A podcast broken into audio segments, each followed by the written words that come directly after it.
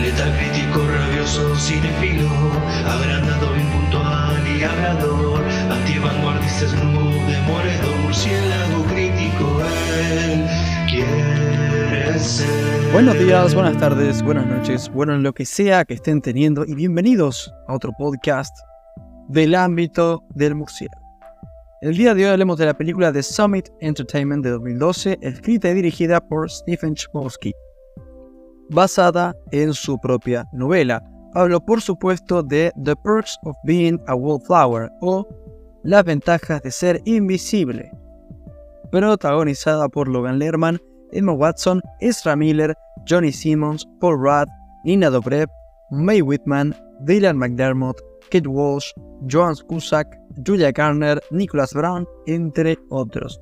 Discúlpenme que mencioné más o menos hasta al Papa, pero realmente el reparto es, es bueno y no quería dejar a ninguno de estos monstruos afuera. La sinopsis nos devela. Charlie, interpretado por Logan Lerman, un joven tímido y marginado, escribe una serie de cartas a una persona sin identificar en las que aborda asuntos como la amistad, los conflictos familiares, las primeras citas, el sexo o las drogas. El protagonista tendrá que afrontar dificultades al tiempo que lucha por encontrar un grupo de personas con las que pueda encajar y sentirse Muy bien. ¿Cuáles eran mis expectativas con la ventaja de ser invisible?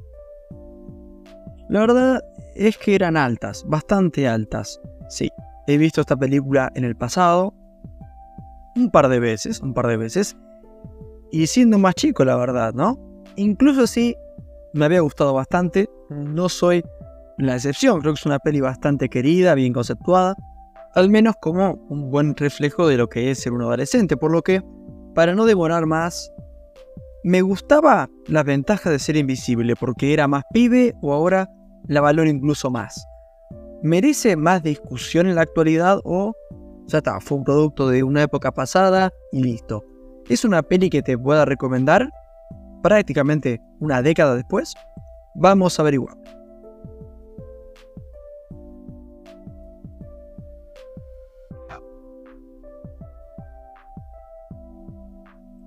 Ok, comencemos con lo positivo. La ventaja de ser invisible es una peli entretenida. Es lo primero que tengo que decir acerca de ella y lo más importante para cualquier película. Después, la ventaja de ser invisible no es una película de adolescentes que casualmente por una cuestión natural pasan mucho tiempo en la escuela. No, se trata de una película de iniciación en la escuela secundaria, o al menos en los últimos tres años de escuela. No sé, es distinto para los yankees, realmente allá se maneja distinto. Y está bueno, ¿no? Porque sí se siente como un mundo completamente nuevo, la vida de estudiante secundaria, en el que, bueno, en este mundo es fantástico, digamos, Emma Watson es la princesa. Y es que, obvio, es, es un spoiler que el protagonista se va a enamorar del personaje de Emma Watson, pero es muy obvio, ¿no? Es Emma Watson, ¿no? Que brinda una actuación correcta cálida y bastante carismática. Lo que pedía la película y bueno, es, ese Emma Watson. Lo digo por novena vez y, bueno, estamos todos de acuerdo. Pero hey, este mundo de la escuela secundaria no es todo flores y risas. Realmente es bastante jodido. Los compañeros de Charlie pueden ser recontra remil porros. Sí, admito que me pareció hasta exagerado este nivel, ¿no? Como para, luego esto que es, es, es Alcatraz, ¿no? Esto es una cárcel. Esta gente son de una villa, ¿no? Pero al mismo tiempo creo que era necesario para que quede claro que la secundaria puede ser muy complicada, sobre todo si no se tiene amigos, ¿no? Y hablando de amigos, eh, qué buen supporting cast que tenía la película realmente. Por si no prestaron atención cuando les comentaba el reparto, realmente hicieron el gran esfuerzo de plagar la película de buenos actores. Algunos están ok, otros realmente aportan bastante, como es el caso de Paul Rudd haciendo de el profesor de literatura de Charlie, ¿no? Dando algunas de las mejores escenas con mejores diálogos de la peli. Y sí, creo que en sí los diálogos en general son bastante buenos. Es una de las pelis que yo haya visto al menos que más cerca ha estado de capturar la esencia de la juventud, de ese momento al menos, ¿no? No se siente realmente como si un adulto la estuviera escribiendo, ¿no? Entonces se siente muy juvenil, muy edgy, sin caer necesariamente en lo vulgar o, en, en, lo estereotípico. Y eso es otra cosa. La ventaja de ser invisible se siente una peli honesta. Le tiene cariño y comprensión a todos sus personajes. Todos tienen su humanidad y no se siente como si fueran artificiales, ¿no? No cae en lo fácil de, eh, bueno, el personaje que tenga, el protagonista que tenga personalidad y el resto, bueno, eh, vos vas a ser el nerd, vos tal, no, no, no, no va por ese lado. El mismo protagonista, Charlie, yo creo que está muy bien escrito. Desde sus traumas pasados hasta sus decisiones actuales. Y no, no son cuestiones separadas. Si uno realmente hace el trabajo mental de hacer conexiones y sobre todo ya habiendo, habiendo visto la peli una vez, puede entender al personaje y al menos hacer conjeturas de algunos de sus razonamientos más subconscientes.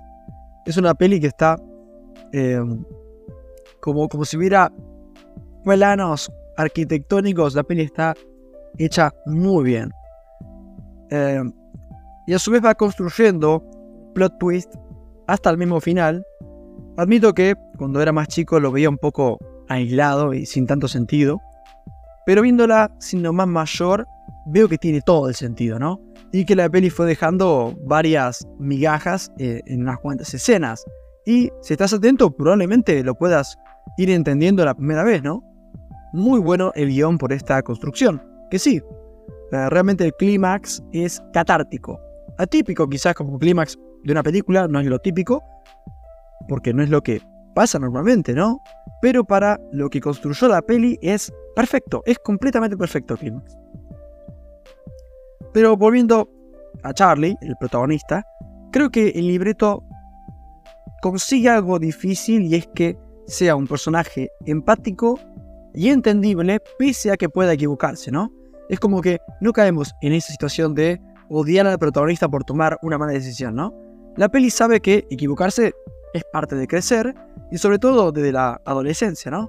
Y lo trata sin, eh, sin mala intención. Pero hey, tampoco es que Charlie sea un boludo, ¿no?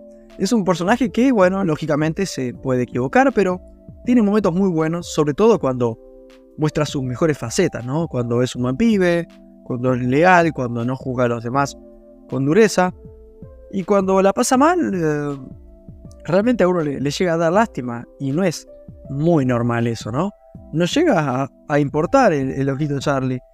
Y sí, no es por desmerecer un libreto que es evidentemente muy bueno, pero el gran laburo de Logan Lerman puede ser el mejor de su carrera hasta el día de hoy.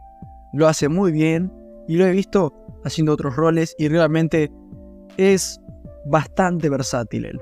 Acá lo hace de maravilla.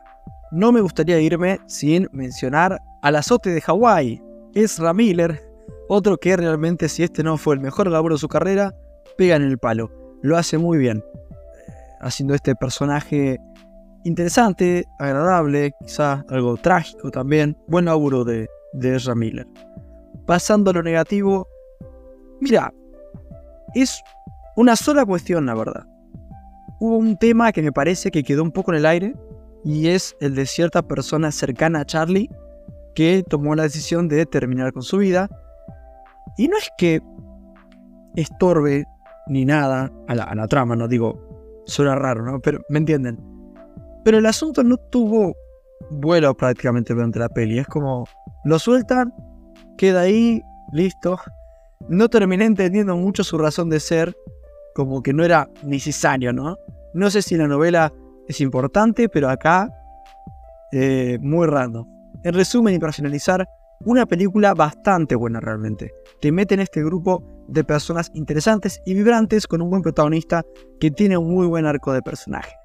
En lo personal, sí, hay ventajas por doquier cuando se trata de ver las ventajas de ser invisible. Y aunque sí, la peli ha tenido su fama en el pasado, es indignante ver que hoy en día es prácticamente invisible. Comencemos con vos. Te recomiendo que la veas, dudo que te arrepientas, yo por lo pronto te aseguro que no lo hice. Le doy un 8 clavado a la película Y nada más me queda por decir más que agradecerte por haber escuchado hasta acá. Realmente te agradezco un montonazo. Nada, te, te digo buenas noches. ¿no? ¿Qué, ¿Qué, más crees que te diga?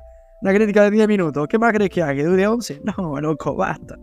Buenas noches, porque soy bad.